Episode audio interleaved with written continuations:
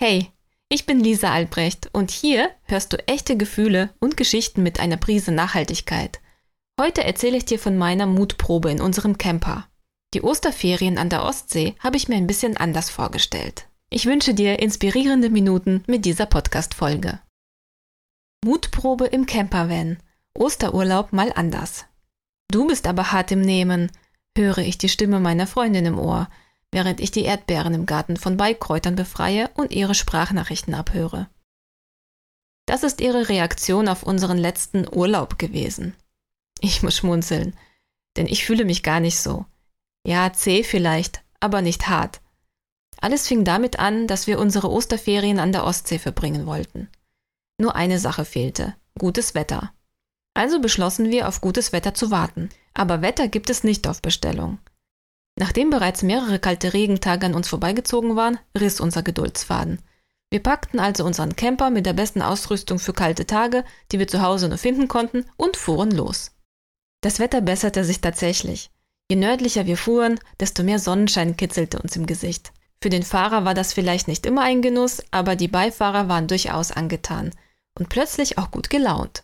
Das Handy wurde gezückt, grinsende Gesichter mit ausgestreckten Zungen wurden gefilmt und alles in dem Ordner Familienurlaub April abgespeichert. Gegen Abend erreichten wir unsere erste Übernachtungsmöglichkeit. Selbstverständlich schliefen wir im Camper. Ich habe ja nicht umsonst mehrere Decken und Schlafsäcke mühsam übereinander geschichtet. Mir kullerte sogar eine kleine Träne der Freude, als ich das Meer erblickte. Auch wenn wir eine Fernbeziehung führen, sind wir immer tief miteinander verbunden. Zwei Stunden und drei Eiszapfen später waren wir wieder im Van und wärmten uns auf. Wir Weicheier, dachte ich grinsend und nahm mir vor, öfters solche Wettersprünge zu erleben. Da fiel mir ein, dass ich unter der Matratze zwei Bücher versteckt hatte. Hoffentlich würde sich meine Tochter darüber freuen. Ich zog an der Ecke und es kam der erste Titel zum Vorschein. Oh ja, die Überraschung war gelungen. Meine Tochter schnappte sich das Buch und begann zu blättern. Ich war ganz froh darüber, denn meine Finger waren ganz kalt. Ich steckte sie unter die Decke und wunderte mich, wie vielseitig die Natur doch sein kann. Mama, schau mal, den haben wir doch heute gesehen, riss mich meine Tochter aus dem Sekundenschlaf. Sie zeigte begeistert auf einen Vogel und hielt das Buch etwas schief. Ja, stimmt, murmelte ich und versuchte wieder präsenter zu sein. Die frische Luft macht müde. Das hat im Nehmen meiner Freundin würde ich eher auf den späteren Urlaubsabschnitt beziehen.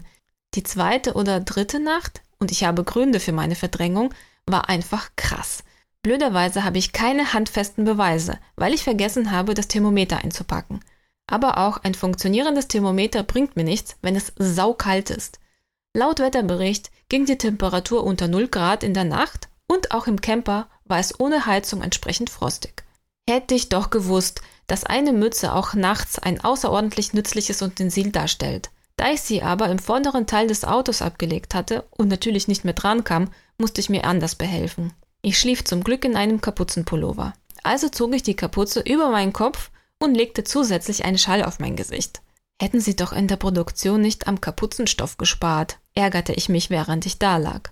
Erstaunlich war aber, dass das Schlafen knapp unter dem Gefrierpunkt mit dem Schlafsack und zusätzlichen zwei Decken richtig gut warm hielt. Na, das hätte ich nicht ausgehalten, höre ich wieder meine Freundin im Ohr und schmunzel. Aber was hätte ich machen sollen? Den Urlaub abbrechen, in der Nacht nach Hause fahren? Alles keine Option. Leute, ich war endlich am Meer. Nachdem sich Paul am nächsten Morgen aus dem Schlafsack in die Kälte gequält hatte, versuchte er die Bude warm zu kriegen. Wäre ich nicht mit ihm bereits verheiratet, würde ich meinen Mann für ihn verlassen. Erst jetzt wird mir klar, wie luxuriös wir alle leben und beheizte Räume im Alltag für selbstverständlich erachten.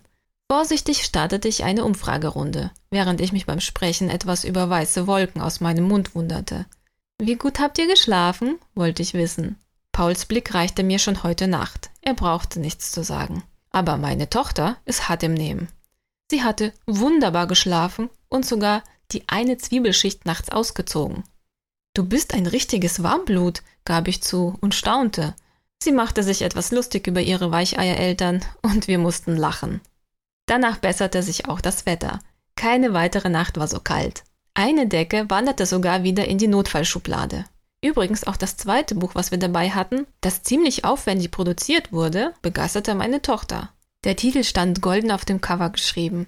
Es wirkte geheimnisvoll und verführerisch. Ich stellte mir vor, wie es leise Mach mich aufflüstert. Von den großzügigen Bildern und nie langweilig werdenden Textabschnitten wurden wir wirklich sehr begeistert.